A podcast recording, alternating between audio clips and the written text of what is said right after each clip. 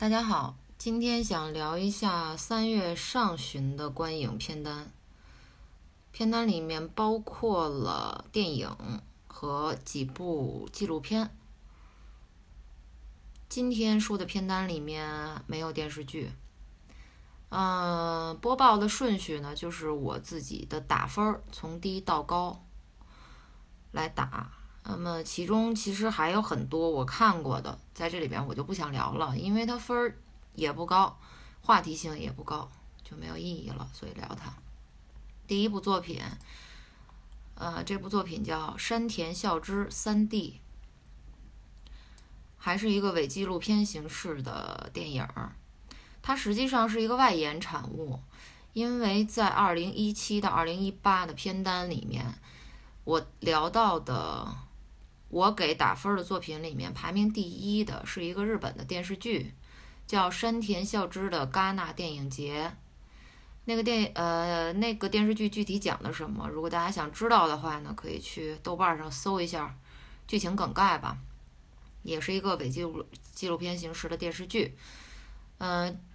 今天谈的这个电影，实际上是当时那个电视剧里面的一个戏中戏的作品，但是谁也没有想到，山田孝之这个二逼，他把这么一个毫无意义的作品真的拍出来了。尽管他最后拍的电影内容并不是电视剧里面他期待拍的那个幼童杀人狂的故事，但是呢，他拍了一个全部以采访山田孝之。为内容素材的这么一个电影，有二 D 版和三 D 版。这个电视电影里边唯一变化的，我感觉就是绿幕里边加的特效。他坐在一个绿幕前面，然后后期给他加一些视觉的特效，一些有变化的花纹啊、纹路啊、啊影像啊、动态的，仅此而已。嗯，就仿佛他已经是一大明星了。然后导演就在不停的向这么一个成功人士来提问，来追根追根溯源，去看看你为什么能成为这么大的人物呢？你的童年是怎么样？求学经历，还有怎么进入的演艺圈？为什么辍学？还有进入演艺圈以后的这个心路历程？这个电影儿。啊，我等了大半年吧，因为它资源其实是年底就出来了，就有网络资源了。但问题是，因为电视剧受众就很小，它是一个比较门槛高的电视剧，所以观看人数不多。那么它这个衍生品电影出来以后，也没什么字幕组去翻。那日语我是真不灵，所以看不了，看不懂。啊，直到是二月底有字幕组把这个电影给翻了，我就看了。这个电影我给的评分是六分，应该是非常低了啊。对于我的评分体系来说，为什么这么低呢？因为这个电影它的目的我明白，也很明确。那么你作为一个伪纪录片形式，并且是一个提问和回答这么一个模式的电影，比较比较像采访。那么你采访的问题就很重要了，而你在剪接时候把问题是否设置的能剪成一个有循序渐进的过程，或者有相对的关联性，起承转合，能给观众情绪上造成这种变化，这个电影是可以说完完全全没有做到。当然，我应该说目前这个效果是我想象之内的，因为好比我做一个事儿。实际上，我最想做的就是山田孝之做的那个电视剧，因为那个电视剧里是我更想说的东西。我我对电影工业的很多抨击还有探讨。那么我我直到开始做这个电影了，我做这电影的目的只有一个，就是完成我这个行为艺术的闭环。所以，对于性质和动力上来说，一定是更加缺乏的。就更不要说，我跟山田孝之两个人都是天平座的，本身耐力就不足，这个战线又拉得很长，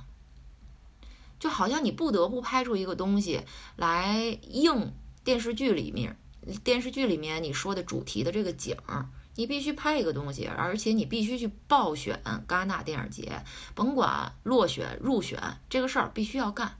但是对这个事儿内心真的有多大的兴致吗？不多，实在是不多。所以你兴致匮乏，那么你拍出来的作品一定不会好的。嗯，甚至里面都谈不到什么对作品的认同和热情。嗯，再加上剪接，还有提问者的问题的梳理性都比较差。再加上不够尖锐，你可以谈这个人他成长过程本身，对吗？那你想反映什么？你是想反映一个个体，还是想以这个个体去反映一个群体？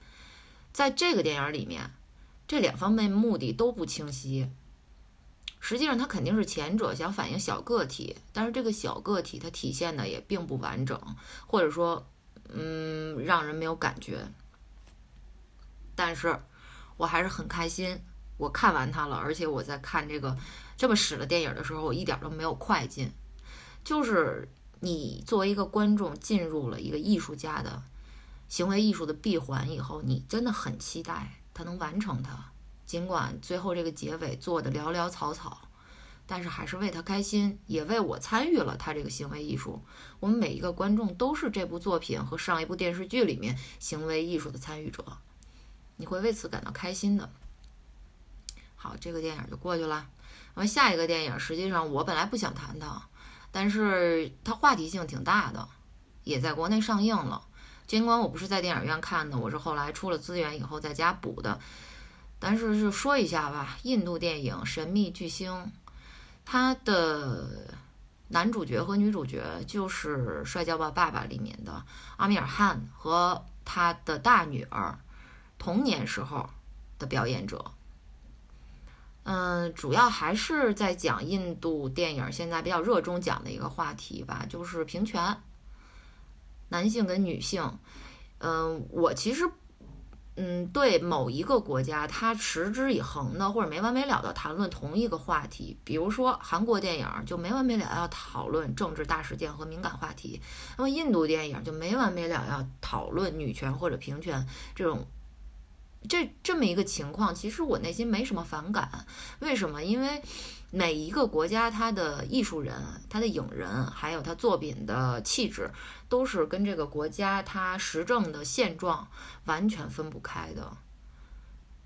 你处于一个国家，越没有什么，你越想通过你的艺术作品去呼吁什么，不管最后会不会被 cancel 掉，但是我想发声，因为我。还是有主人翁精神的。我作为这国家里的一员，我比别人发声的力度更大。所以在看这种性质和性格很雷同的同一个国家的作品的时候，倒是没有一个先入为主的判断，一个反感。但是这个电影拍的实在就是不太理想了。嗯，首先呢，从比较外外层的这个外衣上来说，这个电影它是有音乐片的类型在里面的，而且它不是说简单的像宝莱坞的电影，它的音乐音乐的内容和剧情没什么关系。这个电影它本身主题就是音乐，这个女主角的梦想就是做音乐，所以里面难免就涉及一些这个女孩她自己的作品。这个角色自己的作品，还有男主角阿米尔汗，他作为一个过气的巨星，他的作品，现代的、以前的这些作品。那我单说他这个硬件上，你作为一个音乐类型片，你的硬件达标了吗？我只能说他在宝莱坞体系里面，他跟很多就是内容性更差的电影比起来，他的内音乐的内容性。都都谈不上好，都不用说好，就是你及格了吗？我觉得连及格都没及格。那个歌曲非常像流水线产出的歌曲，他想用这个清丽的歌曲去表现少女的梦想，嗯，没有被世间的这些庞杂的呃东西所污染。他想表达这，想通过歌曲表达这个，但是歌曲本身就很流俗，所以你观众不可能通过歌曲有什么共鸣。那么再说剧情，啊，剧情因为它涉及了平权吧，所以就是你想让一个帆船从往右倾变成往左倾，这个时候你没办法，只能把这个风往左吹的风吹得尽量的大。所以呢，在谈这个印度社会里面还没有普及的平权的平权的问题的时候，印度的电影里面往往是鼓吹过度，而且把这个事情非常夸张化，非常抓马拍的。但是你抓马一点，其实也没关系，因为我们对印度电影已经有一个既有认知了，所以你你你不太突破我这个认知，并且你剧情相对丰满、串联相对自然的话，观众其实也能接受。但是很遗憾，这个电影它剧情上几乎是可以说是没有串联，完全就是流水账，然后最后他就想用那一下去催泪。实在是因为没有铺垫，所以根本哭不出来。这就是神秘巨星。下一部作品是我昨天刚刚看完的。嗯，晚上老班老公下班回家以后，我下好资源，我们一起在电视上看的，叫《湮灭》。这个电影我打了七分，看起来就是一个在我的评分体系里面比较中庸的分数。不好也不坏，但实际上我昨天给他的评价，嗯，我一般看完一个电影，我都会在微博上发表我当时对这个电影的观感。我用了非常严厉的词语，而且评价里面没有任何一句好话。我用到了一个词叫愚蠢，我觉得这个电影非常愚蠢。实际上，这个资源出来之前，呃，美国的评分体系，烂番茄什么的就已经出来评分了，它的评分是非常高的。嗯，但是即便这么高的评分，它都没有让，嗯，没有在我心里拉起很高的期望值。这是为什么呢？因为评分出来之前，我已经看过了《湮灭》的预告片。这个预告片，我当时看完了，我我就把它转到微博上了，而且我的转发语就是：“这预告片拍的不太行。”一部电影的预告片是这部电影投放市场之前最最重要的先头炮。你如果这么大量的素材，一部电影两个小时左右，你有这么大的素材，你把它剪到三分钟左右做一个预告片。连这个预告片你都做不好的话，那可想而知，这个电影本身的两个小时，它到什么地步？所以我从那个时候开始就对这个电影没有什么期望。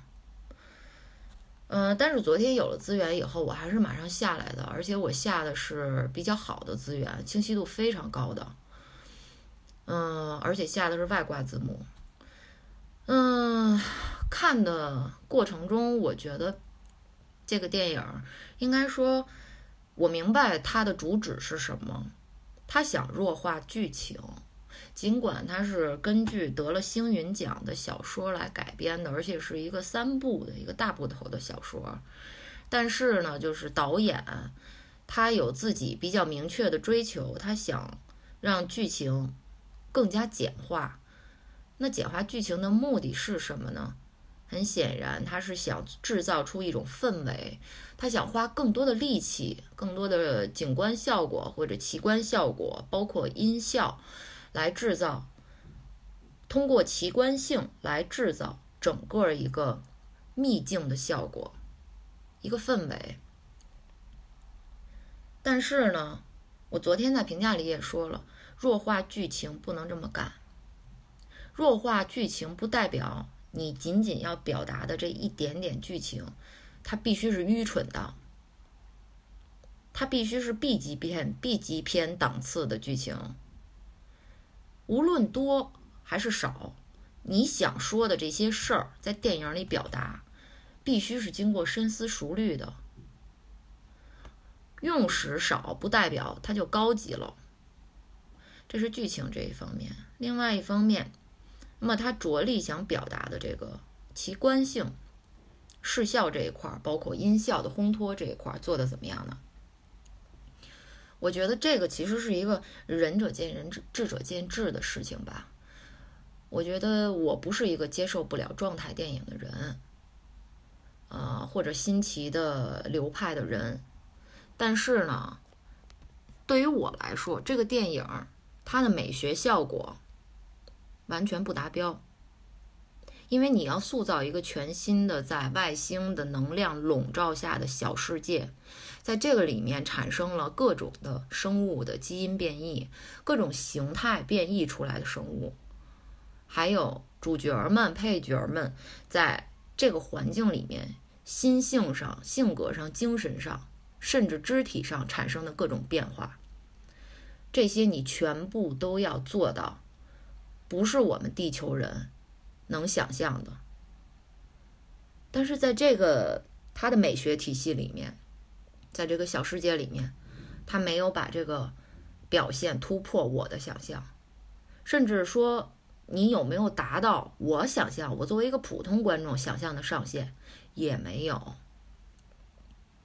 嗯，就是对这个世界我没什么感觉，觉得就是四六不靠。那么两方面，奇观性、效果、视觉性对于我来说都不达标，而且你的目的对于剧情或对视效的目的，你自己在这个电影里在打架，所以最后对我这个个体观众来说，它产生的效果一定就是不好的。那么我老公也觉得非常不好看。因为就是我的老公没有我那么苛刻对电影的要求，那么我们正常的观众，包括我在内哈，嗯，很绝大部分时候，那么你对一个剧情片来说，你衡量它的标准其中之一，或者说最重要的因素是什么？那一定是剧情。可是这部电影的剧情，它只够一个小成本 B 级片恐怖片的剧情构造。非常之烂俗，非常恶俗。当然，有可能跟这个小说的原著有关系。但是，尽管我没有看过小说原著，但想必你是改编权一样拿过来的，而且你最后也进行了大刀阔斧的改编。那么，你要不要对这个本身比较羸弱的、比较孱弱的什么羸弱、比较孱弱的这个小说的剧情内核，对它再猛烈的改编一点啊？我觉得你要衡量作为一个编剧和导演，什么该有，什么不该有，甚至这个故事的切入点是什么，他最终想表达的内核是什么，你都要大胆的进行尝试和权衡，最后做出一个相对来说最优的选择。所以两边都没做好，那么这个电影就是一个不伦不类的效果。然后我昨天看完了以后，我一我因为它剧情很简单，所以根本谈不上什么看懂没看懂。那看懂是一定能看懂的。然后，但是我觉得为什么，呃，评分这么高，但是我对它的观感这么差呢？我也在自己身上想想找一找原因，所以我去看豆瓣的评论区，还有长评区，我就去看，有很多观众跟我一样，但是令令我很惊讶的是，有很多观众他。发言的内核是：哦，这么高分的电影，我却感觉自己没有看懂，那一定是我的问题。甚至是有的观众为了迎合这个电影的高分，他不想脱离这个电影主流的评分体系，他居然去讨论这样一个性质电影的硬科技内核。他说：“我们来讨论一下吧，这个熊它为什么嗓子里能发出人的声音啊？”它在基因变异的时候发生了什么？我们从硬核的方面去讨论一下。我心里就觉得你是不是有病啊？这个电影他就没想干硬核科技，这个导演他从来就不是讲硬核科技的导演。那你去讨论它，你是为了说明什么？你是为了说服谁？你仅仅是为了说服自己，让自己不脱离主流价值观而已。我们现在谈的主流价值观就是电影的评分体系啊。那评分肯定是他认为是大众评出来的。那如果我的观感和大众评分的观感不一致的话，那我要找原因，我从我身上找原因，我自己给自己为这个电影挖坑，找隐喻，找标志，找象征意义。我觉得完全是疯狂了，因为大家看一看这个，我不知道大家了不了解这个导演。其实他的很多作品我居然都看过，因为我有的时候特别。嗯，没精神头儿的时候，我就不爱看剧情片儿和文艺片儿，还有纪录片儿。我有的时候就爱看那种打打杀杀的科幻片儿。啊，这个导演他很热衷于拍这种电影儿。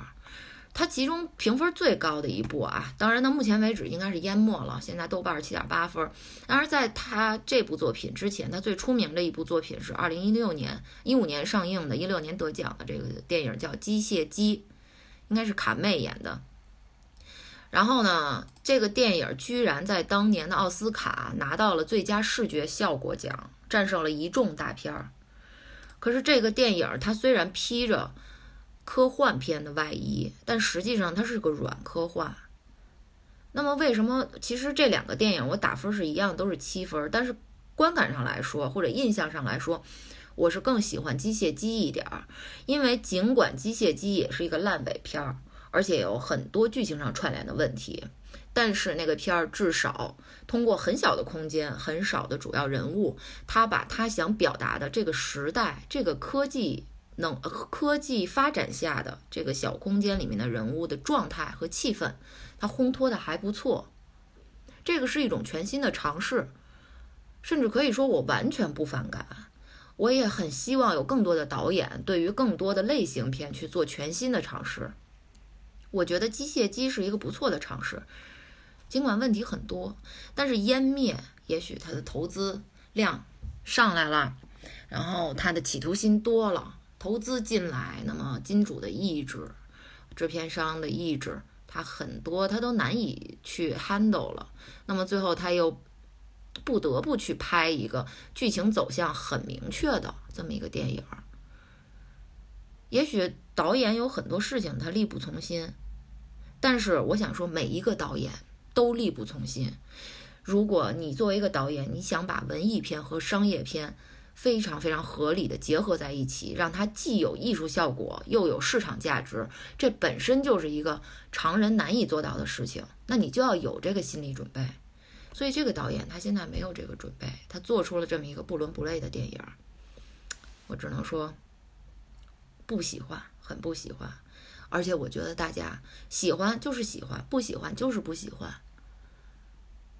啊，当然这个是要在一定的艺术品味之上，我们再谈喜欢和不喜欢。你如果说你人生喜欢的高度就是《小时代》，那我觉得咱们不是一个族群来讨论什么是艺术，什么是好的，什么是不好的。因为那个 level 对于我来说，那一定是不好的，那都没什么可谈的。所以在一个层次之上以后。你有权利选择什么是你更喜欢的，什么是你更不喜欢的。啊，这个电影我不知道为什么谈起来这么生气啊。好，结束。下一部作品叫《养家之人》，是一部动画片。这部动画长片今年也提名了奥斯卡最佳动画长片，呃，没有得奖。那么这个电影是爱尔兰、加拿大和卢森堡合拍的。这个导演其实也是久负盛名吧，一个女导演，她还有一部作品也很有名，叫《凯尔经的秘密》，一个动画长片，那么当年也是提名了奥斯卡。她的作品的习惯呢是，嗯，内容比较严肃，嗯，她用各种各样的艺术表达手法和动画的影像手法来表达。比较严肃的，呃，伦理内核和政治内核，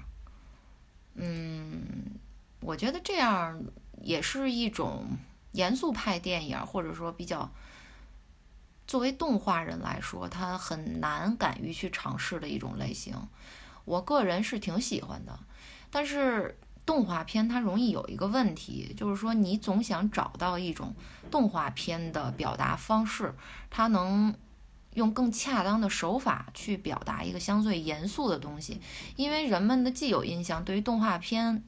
它都是一个低幼的印象。那么多多少少，无论你是多么独立的电影人，多么独立的导演，你都会染上这种怎么说呢？刻板印象。那么你就会下意识的把这个表现手法往这个大众更能接受的方向去安排和引导。这个导演他的作品。也是有这种风格，那么有的时候呢，你这种风格吧，能让人接受，但是很多时候或者绝大部分作品呢，它做出来呢，你就是感觉不像童话了，或者说不像一个严肃题材的一个正剧动画片，它更像是什么呢？更像是一种给小朋友讲道理，我把事情掰开了揉碎了喂到你嘴里。给你讲这个社会体制问题、男女平权问题或者家庭伦理问题，他就变得有点就是很啰嗦，而且平淡乏味。《养家之人》这部作品其实跟《凯凯尔经的秘密》这部作品给我的感觉，在剧情内容上都是有这种感觉，就是你在教导我，而且他把剧情叙说的也很细碎。嗯，然后起承转合也比较过分吧，我觉得。呃，但是这个电影里面呢，它有一条线，就是这个女主角，她通过给自己的小弟弟讲故事，同时也是给自己的心理积聚力量。嗯，她给小弟弟讲的这个童话故事这条线，这个隐喻线，我倒是挺喜欢的。嗯，这个作品其实我给他打分七点五分，按理说给在我的体系里边能上七点五的，就是比较不错的了。但实际上，我可以说这个电影的剧情对我一点打动都没有，因为它太啰嗦了，太像你的长辈想摁着你的头让你结婚，呃，就是他他可能内核没那么迂腐，但是他的表达手法是迂腐的。但是这个电影我喜为什么打七点五分？是因为它的作画依旧保持了这个导演的高水准。嗯，他的作画风格就是全部是二 D 平面的，但是呢，而且他嗯不是以建立非常优美的人设作为喜好的，嗯，他是一个既不拟实拟真又不夸张的人设，这个形象。所以说人设其实并不出挑，这个导演他作画方面他出挑的地方在于，首先是配色，其次是构图，然后还有闪回剪接这些东西。那么《凯尔经的秘密》，如果大家看过的话，就会觉得配色非常亮丽，阳光很充足的那么一个世界。但是《养家之人》因为它反映的是一个非常困苦的一个社会困境，所以它全部的。呃，配色都是偏暗，呃，以红色、深色和棕色这样大地色系的配色为主。那么大地色系配色本身是很难做出漂亮的效果的，但是在这个电影里面，它做出了非常非常漂亮的色彩搭配和作画效果。这方面我觉得是出类拔萃的。呃，我我觉得可能不是太多的观众能接受这种。比较平淡的，然后不是主流商业动画片这种风格的动画，所以如果你听完以后你有点好奇，因为它毕竟毕竟提名了奥斯卡，你去看的话呢，我觉得你肯定不会觉得是在浪费时间，你肯定觉得虽然说剧情上你可能觉得一般，但是美感上你你是会觉得有提升的，值得一看。嗯，前面是我觉得这段看的比较一般的电影哈，后面呢就是说几个我觉得，嗯，我觉得更想讨论的，或者是我的评分体系里更高的。呃，这部作品就是叫《无巧不成婚》，它是一部法国电影，一个法国的轻喜剧电影。其实我觉得可能在大家更多人的印象里面，一谈到法国的喜剧，啊，都是。好像没法吵，你要不吵架就没法拍成一个法国喜剧片，就必须是，呃，小小事件，甚至是家庭事件，然后七大姑八大姨各种角色聚集一堂，不是婚礼就是葬礼，要不然就生日宴会，反正聚在一块儿，最后高潮就是吵架，吵那些嗯特别零零碎碎、特别鸡毛蒜皮的事儿，这个就是法国电影给我的印象。那么看这个无巧不成婚之前呢，我也是抱着这种预期看的。其实看的时候动力就不是太足，因为我不是太喜欢法语这种语种，法语和德语总是想像这个嘴里含着痰似的这种语种，我我个人不是太喜欢。但是那天没有片儿看了，所以我就把这个片儿剪出来看了。它主要是，它这次其实也是像若干法国的喜剧片一样，它讲的也是一个小范围里面的事情。嗯，这个主体背景是个婚庆公司。嗯，它主要就是靠自己来提供人员和策划，来帮你做这个庆典或者婚礼或者生日趴这种事务。那么，如果他们自己公司内的人员解决不了呢，他们就拼拼缝儿，跟别的公司啊，你比如说音响公司灯光公司，他们拼拼缝儿，哎，大家一起做这么一个典礼。这是这个故事的团体背景。它讲的就是这么一个团体里面的啊稀稀碎碎的这些事情。那么男主角呢，就是这个公司的老板，岁数不小了，能看得出来都谢顶了，一个老头儿，但是是一个很精干的老头儿。嗯，一开始这个人物他的丰满度直接就出来，非常的吝啬，嗯，然后雇佣非法劳工、难民，然后。他雇佣了他们，一方面是节省人力成本啊，另外一方面还能不交社保啊，这是给一个私营的小企业能省很多很多的钱。但是他内心呢，就是一开场可能十分钟左右的剧情就又能表现出来，这个老板其实他手底下的员工，你甭管是正式工，上了社保的，还是说没上社保的雇来的难民，这些人没他妈一个是善茬。也没有人说真的把这个小小的公司当做自己的家，跟老板一起一起去经营下去。所以他呢，就像一个救火员一样，事无巨细的他都要过问。因为你一个方面但凡不过问，就他妈要出大娄子。他既辛苦又坚韧，然后又吝啬，而且就是谁也不相信。就这么一个挺复杂的、挺鲜活的一个私营小企业的业主，然后通过他们去，整个电影就是在讲面对一个婚礼、一个大的婚礼中间发生的各种各样的麻烦事儿和问题，直到最后相对来说全部圆满解决，然后去讲一下这个小企业主们的辛酸，他的人生里面的境遇。其实我看这个电影的时候，我一个是我为什么喜欢它呢？咱们从客观上来说，这个电影它的剧情性，还有婚礼中发现发生的若干麻烦事，实际上这些麻烦事每一个麻烦事都是笑料。那么这些笑点它的串联，首先做得非常好。其次，作为一个法国的喜剧电影来说。它没有依靠吵吵闹闹来作为笑点，它不是靠扮蠢来产生笑料。这个电影里面，它更多的笑点有点心酸，无论是老板的无奈，还是员工自顾自的，嗯，那种行为模式，他是通过这些来表达笑点。这个我很喜欢，因为我觉得最高级的喜剧一定不是通过扮蠢来导到达到的效果，或者说最终能在人的心里心里面引起涟漪的喜剧，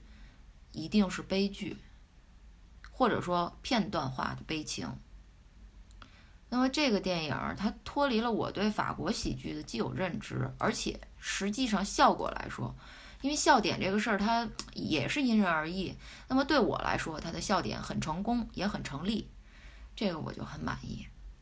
再加上，呃，私营小企业主这种人，在我的生活里面，我就认识，就是我爸爸，他办一个公司办了几十年，嗯，每每个员工都是在公司里面至少待了二十多年的人。可是这待了二十多年，你也能感觉出来，他绝对不是跟公司一条心的。他给自己的定位永远是员工。那么你希望他待了二十多年，他跟他能想在你前面，然后能以公司的利益作为自己工作的原动力，这个永远不可能。这就是小企业主在精神上困苦的地方。就是你是觉得跟大家绑着，就绑在一起，抡起膀子干呢？但其实大家不是这么觉得，大家觉得你薪资不够了，我可能要辞职；待遇不够了，我可能要辞职；公司出事儿了，我可能也得辞职。员工们的想法各种各样，可是你作为这个私营企业主，就像电影里这男主角一样。我当时写的这个评论语就是：他们每一个私营企业主都是。抠搜着、谩骂着、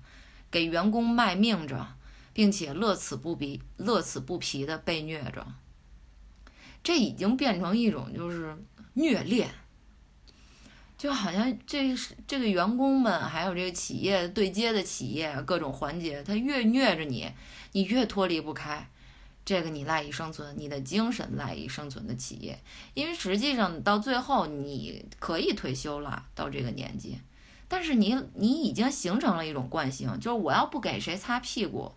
我要我要不担心员工明天能出整出什么幺蛾子来，我这一天就不完整，我活下去有没有原动力？所以看的时候，可能也是因为我的爸爸是这个工作性质的人，所以看的时候更有那种同理心吧，更能更能感同身受。这个电影推荐大家去看，非常轻盈，非常好看。下一部作品，后面两部作品都是纪录片了，都是我补的奥斯卡季的纪录片。那么先谈第一部，这部电影叫《国宝银行：小可入狱》。其实我给这个片子啊打分不高，我打的是七加分。在奥斯卡颁奖的时候，实际上提名的五部纪录片，我只看过一部，就是《脸庞村庄》。我的评分不高，但是文艺向的青年们很喜欢他嘛。文艺向的青年们更呼吁最后应该颁给《脸庞村庄》最佳纪录片奖。那么还有一部分自己认为自己比较客观的影评人，他们认为这届应该获奖的就是这个国宝银行。但是我现在可以说一下哈，我我后面补了国宝银行和之后我们要提的伊卡洛斯。我觉得这一届奥斯卡的颁奖颁给伊卡洛斯没有毛病，就应该颁给他。尽管我等于是纪录片加上《脸庞村庄》一共只看了三部，但是另外两部本身评分就不高，所以我觉得看的意义也不大。那么后边再谈伊卡洛斯吧。国宝银行这个为什么打分太低呢？因为它的第一拍摄手法太一般了。非常平庸，而第二，它的材料性我认为不足，就是里面涉及的你的时间积累，因为你拍一个纪录片，你一定需要长时间的素材积累，对主人公的、对整个事件的，还有主人公对立的方面的这个素材积累，我认为不够。第三个就是这个导演他太站在华裔的立场。他这个主观的政治私货，或者说对这个美国的华人世界里面这个弱势群体，他的观点，我觉得比较偏激，或者说太救世主精神了吧？这就是为什么我给他打分比较低的原因。那么，如果说细节里面怎么能调整的好一点？那我只能从最客观的吧，或者说最量化的环节上来说，因为你这个电影实际上它的基调是明确的，它想营造出来一个比较第三人称视角的看待，在美国的华人和美国的主流社会这两方面势力的冲突。那么你既然想做成一个比较。呃，平衡的视角，你不想批判谁，也不想去帮衬谁，那么你应该在影片的素材上做好也基本对等的准备。我认为，在这个电影里面，嗯，和国宝银行对立的这个陪审团，也就是最后想判他们入罪的陪审团成员，首先他找的不够，其次就是检方的，嗯。代表美国主流社会对这个华人进行压榨的，这个里面的人他找的也不够，因为你站在不同的立场，你就会得出不同的结论和不同的想走的路。那么也应该多听听他们站在他们的呃理论里面为什么会衍生出来这种想法，因为你这个纪录片你想做到这种风格，那么从素材的分配上来说，你就应该这么做。但是这一方面，他已经不管是主观的还是客观素材就不够，总之他没有做到。我主要是想聊一聊，我看完这个纪录片以后，其实应该说我陷入了一个道德困境。我觉得，那么到底是什么性质的越界手段，他应当入罪啊？或者是值得检方、法院、警察局投入更巨大的人力来追捕啊，或者来追查这这个性质的事件呀？它它它是有量化的吗？就是你得超过多大的数额，或者说多大的社会影响，才值得警方投入人力物力，检方投入？我觉得这个事情他能一刀切这么去考虑吗？因为这个电影里面的导演，他实际上他采纳的素材就是某一些人的素材。那么艺术表达就是这样，导演有权利选择我想表达的。你有可能手上有一百万种不同方向的素材，但是最后导演他肯定会选择他想表达的素材，他想说的话，尽管是通过别的被采访者嘴里说出来的。那么他最后采访的这方面的素材加入到电影里面的意思就是说，那么国宝银行犯的事儿和美国的大银行们、银行巨鳄们犯的事儿比起来，那是九牛一毛的。而且就像我们过马路闯红灯似的，闯红灯这个事儿值得拿出来大书特书吗？值得警方派人力去追进吗？国宝银行犯的这么小的事儿？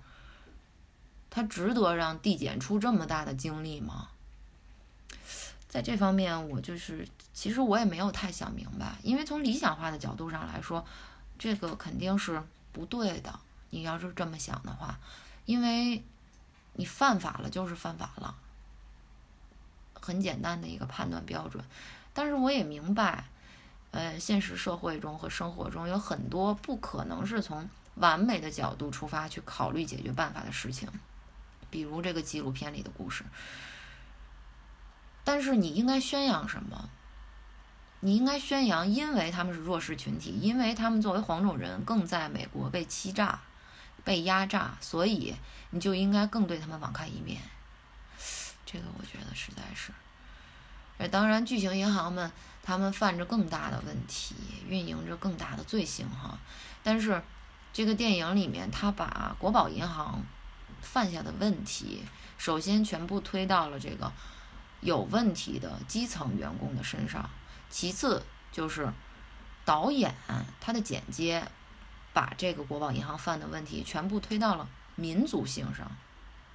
他认为借贷是一种民族性导致的关系，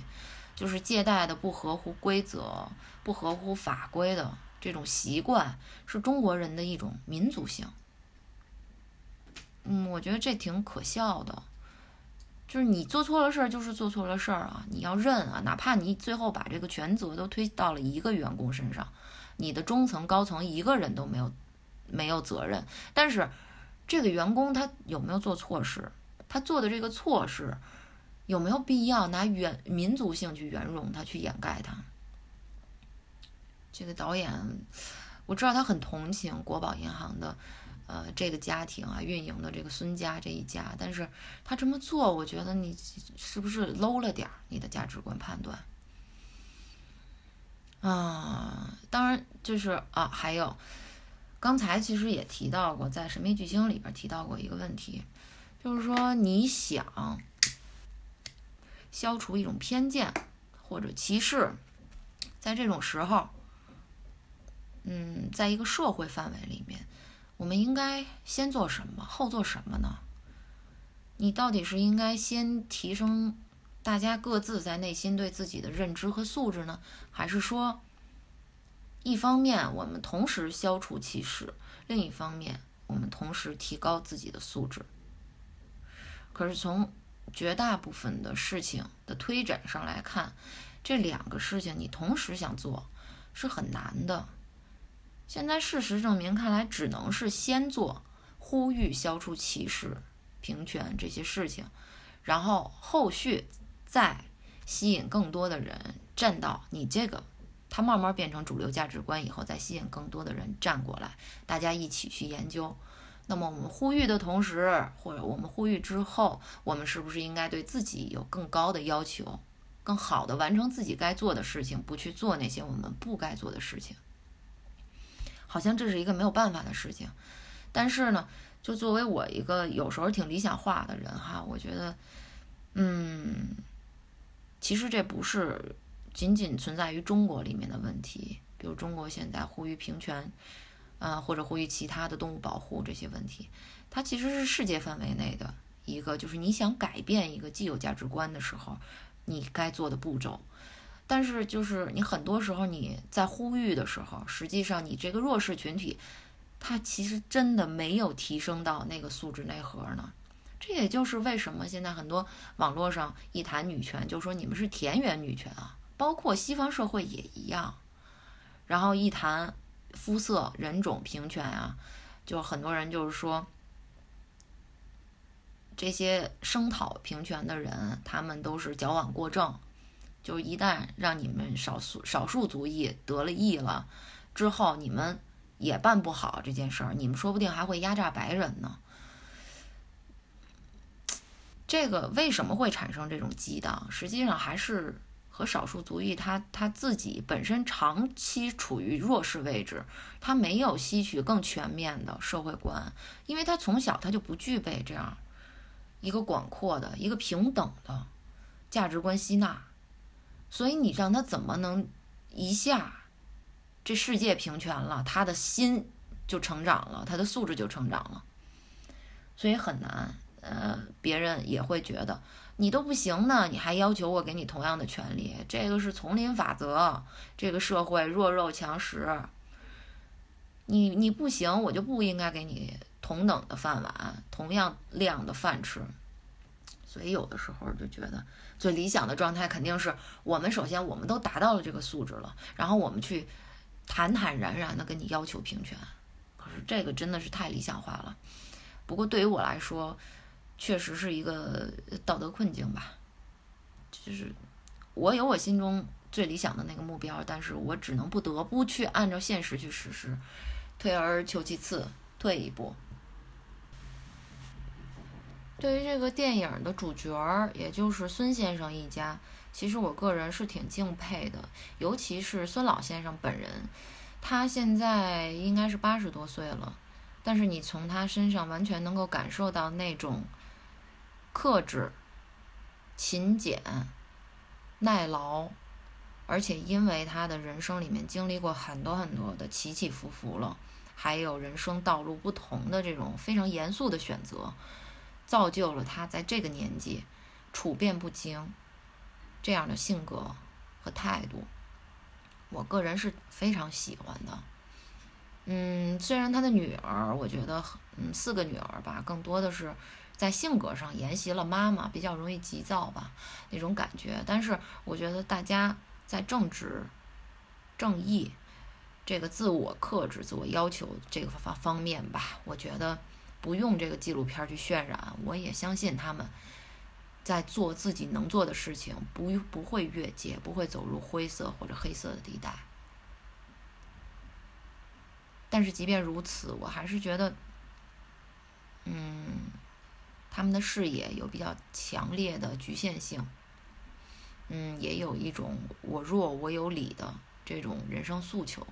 尤其是在碰见困难的时候，碰见国宝银行这次碰见的官司的时候，啊，确实体现出来这种局限性吧，嗯，而且这种局限性在这个电影里面也被导演塑造成为了正面性格。所以没法给这个电影再高的评分了，但是确实看完它以后，你能自己在脑子里想很多事情，不自觉的就开始想。我觉得这就是一个艺术作品，它挺有效、挺成功的点。那么它提名了奥斯卡，我觉得这个也没有问题，因为它确实说了一个目前在全部都在说女权、在说黑人、拉丁主义这些问题的艺术作品里面，他是唯一一个在说黄种人的作品，他应该有存在的必要和意义，尽管他没有得奖。那么下一个也是最后一个我要谈的作品，就是补的奥斯卡季的，最终得到奥斯卡最佳纪录片奖的这部作品，叫《伊卡洛斯》。伊卡洛斯是一个神话里面的人物，它实际上就代表了那种无法脱离父权、无法脱离上层的统治和控制，然后被上层塑造出来的这么一个傀儡，但是最后。他却作为傀儡，要承担由上至下下达的所有的错误的旨意，以致他最后要被一直流放在一个孤岛上。然后这个作品的名字，他就是想去隐喻这个电影里面最主要的一个人物。这个角色呢，就是电影里面最主要的一个人物。嗯，叫 Rochenkov，是个俄罗斯人。嗯，因为名字比较繁琐嘛，我们就叫他阿夫好了。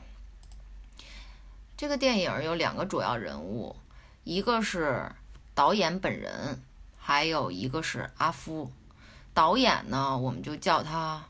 Forgel 啊，叫他 Brian 吧，因为他有名嘛。Brian 和阿夫他们两个人之间发生的。各种纠葛，然后引爆了一个惊世骇俗的，让世界体坛为之震惊的一个大黑幕。其实这个电影我给打的分是八分，是非常非常高了，对我来说。嗯，这个电影实际上它到后期吧，就是这个事件引爆以后，阿夫的处境呢，比较像前年也不去年的那个纪录片。第四公民里的斯诺登，他们处境很像，他们要向国外寻求政治避难，因为他们引爆了本国最不愿意让国外的政界媒体知道的一些内幕黑幕。那么看他的时候，比看第四公民的时候更有代入感，那是因为。呃，第四公民实际上虽然斯诺登引爆的这个事情，它细入到我们实际上每个人的日常生活里面，但是你还是觉得它离你是远的，因为它掺杂了更多的科技色彩在里面啊，还有政治色彩在里面。但是这个伊卡洛斯呢，它的内核呢，至少更贴近我，因为我本人是一个体育迷，严重患者。而他引爆的呢，又是跟体育休息相关的事情，而且可以说看完以后挺难过的，因为他完全把我对体育这个事物，就是让我没法无地躲藏，我必须直面体育这个东西。它不光是政治的手柄，是政治家的玩具，他还被禁药这种东西、兴奋剂这种东西。完全的浸淫了，你说不知道吗？真的知道，你查出来的就是兴奋剂，你查不出来的那就是保健品，这是尽人皆知的事情。但是你愿意直面它吗？我们作为一个普通人，既不是运动员，也不是成功人士，还不是也不是政客，我们多数看待体育的时候，我们希望看到的是干净竞争，看到的。每一次更高、更快、更强的突破的时候，带给我们的那种快感，我们真心诚意的为每一个运动员加油、呐喊、助威。所以看完了以后，心里真的非常难过，这作品真是难受。看完了，那么还有一一点呢，这个电影实际上，这个纪录片啊，它其实是一个比较新颖的一个拍摄手法。它非常非常像一个故事片，一个剧情片，因为呃之前看的这种节奏感非常快的，而且就是，呃其实有一定的政治私货、主观私货，呃题材也比较大的这种纪录片也有，也有不少，但是像伊卡洛斯这种完全把纪录片故事片化的作品，真的是凤毛麟角。他完全就是 起承转合，他他还有铺垫，你知道吗？这事儿他还开始了铺垫，他都根本就没有放到俄罗斯这个药监局的问题上。所以呢，其实看完了之后，我自己思考了一段时间，因为看的时候我其实挺困惑的，我一直在思考这种手法它还是纪录片吗？因为我相信这个纪录片里面它多数都是事实，但是因为它手法非常像电影、像故事片，那么你让观众的这种对实情的代入感和信任感一定会降低的，因为你从影像手法上来演绎的程度比较丰富、比较夸张，那么。观众对纪录片这种类型的作品，它是有内心定位的。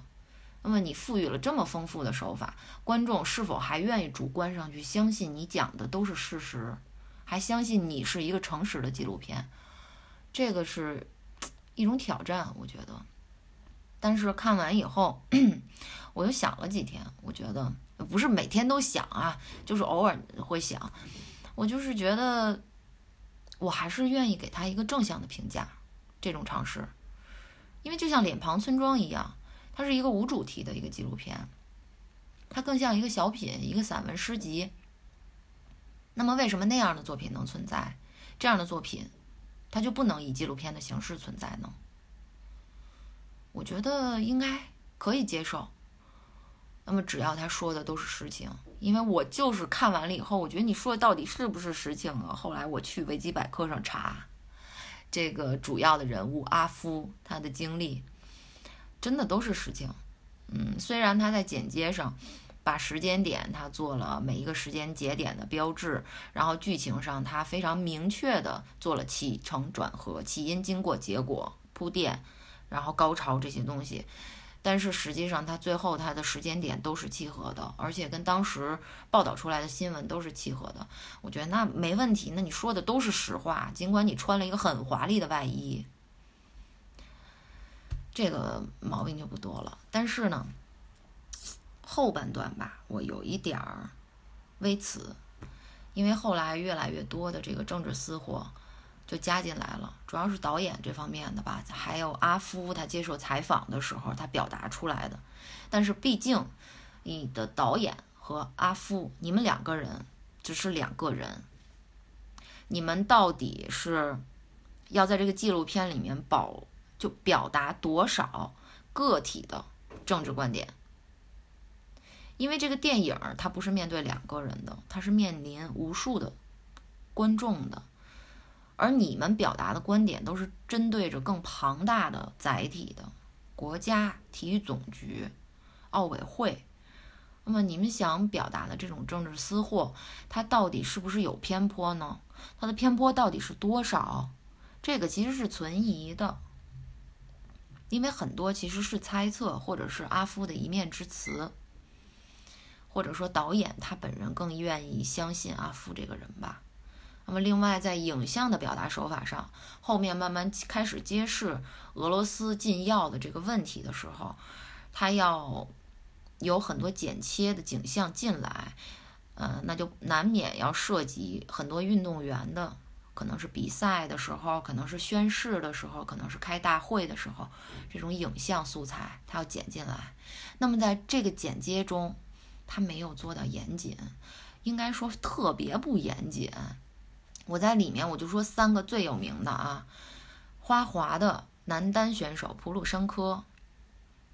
女子撑杆跳之王伊辛巴耶娃，还有俄罗斯女子体操队的队长穆斯塔芬娜，这三个运动员我都查过了，他们没有嗑药，或者就像我们刚才说的，呃，没有查出来嗑药，对吗？那你把他们和这些因为。嗑药被禁赛的俄罗斯运动员的影像剪在一起，那就太不客观了，太失实了。因为这些人，呃，很多观众他不是体育迷，他不会了解的。他就会把这些所有的俄罗斯运动员一竿子打翻，太不理智了。那你实际上就是在用你的这部作品、这个纪录片来给体育进行另外一种染色。不要这样，真的。所以在后期我观看上有一点不适，再加上我是那天先看的国宝银行，然后马上看了伊卡洛斯。看完以后，哎呦，我心里那个不舒服啊！我真是想骂自己，你为什么要连着看两部纪录片呢？你给自己找罪受吗？啊！看完这个事情以后，其实作为一个体育迷，心里难过的就是，你知道事实是怎么样的，你很，但是你很多时候不愿意去面对，因为你还想在自己。的兴趣爱好，自己的人生里面，给自己留下一块你愿意相信的处女地，一块干净的地方。但是这个作品它让你没办没办法不去血淋淋的面对这个事实。那么，比如说像我们国家的孙杨，他也被爆出过服用禁药；韩国的朴泰桓也是游泳健将，世界冠军、奥运会冠军，他一样被爆出禁禁药。那么你如果看了这个纪录片，你就会明白，现在服用禁药误服的可能性很小，基本都是成规模、成体系的注射。你说口服的都没有。这个电影前三分之一它就是在普及这个事情，他就想告诉你误服的可能性很小。现在都是怎么服用、怎么使用兴奋剂的，那要每天往身上扎无数针的。所以说你想到这个的时候。你心里也很难受，可是你问我现在就是道德拷问啊！你问我现在，孙杨他们，孙杨跟朴泰桓已经过了禁赛期了，他们也去打了奥运会，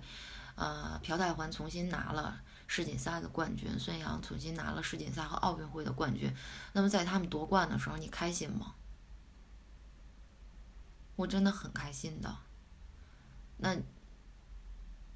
就会被问说，那你明知道？服用禁药不可能是误服，那你还要为一个有污点的运动员加油助威吗？你问到这儿，我就他妈无言以对了。你我真的还是想为他们加油助威啊。所以说这个东西它就像动物园一样，它是原罪，在世界上第一天有禁药的那一刻，它就是原罪了。你能相信什么？啊，所以我只能最后就是囫囵吞枣的说，我不管，我还是选择相信体育吧。我选择相信体育里面有干净的处女地。啊，而且呢，这个电影它对俄罗斯整个体育体制这种系统性服用禁药的这种抨击，我觉得很多时候让全世界的人对俄罗斯的运动员都戴了有色眼镜。我记得里约奥运会里面，因为这个事件它是先是从田径队集体服用禁药爆出来的，所以最先被禁赛的是全体的俄罗斯田径队的运动员。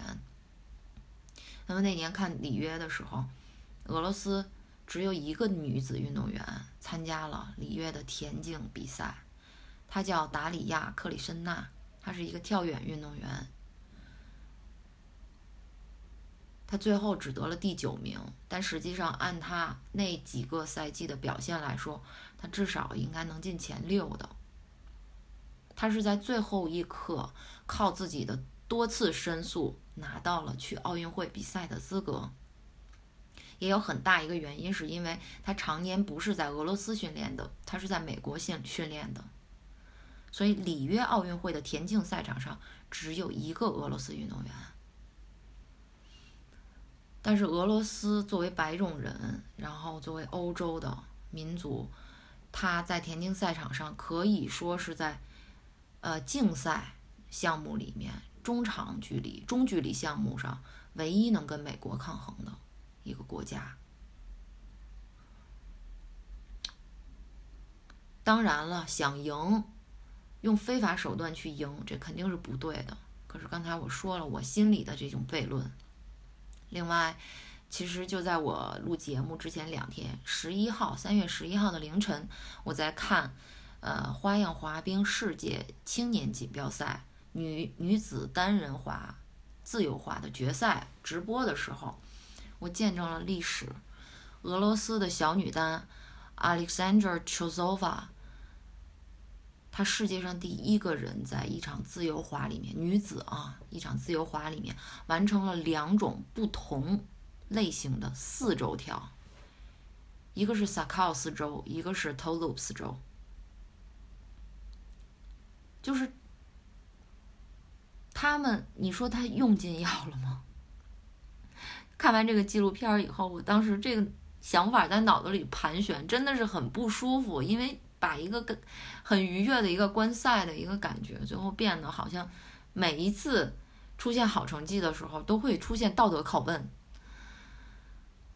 但是我还是愿意相信他没有，他是是目前不到十四岁。然后我就想到，他如果以后成年了，进入成年组比赛，他进入发育期了，他想保达保持这种。他目前只有一米四几啊，体重非常轻。他想保持这种竞竞技状态，他会服用禁药吗？啊，各种各样这这种拷问，想到最后就是实在是算了，别想了。你自己的心是干净的，你就认为体育是干净的，就看下去吧。那么如果有前科的运动员，他完成了他的禁赛周期三年五年，然后他重归赛场。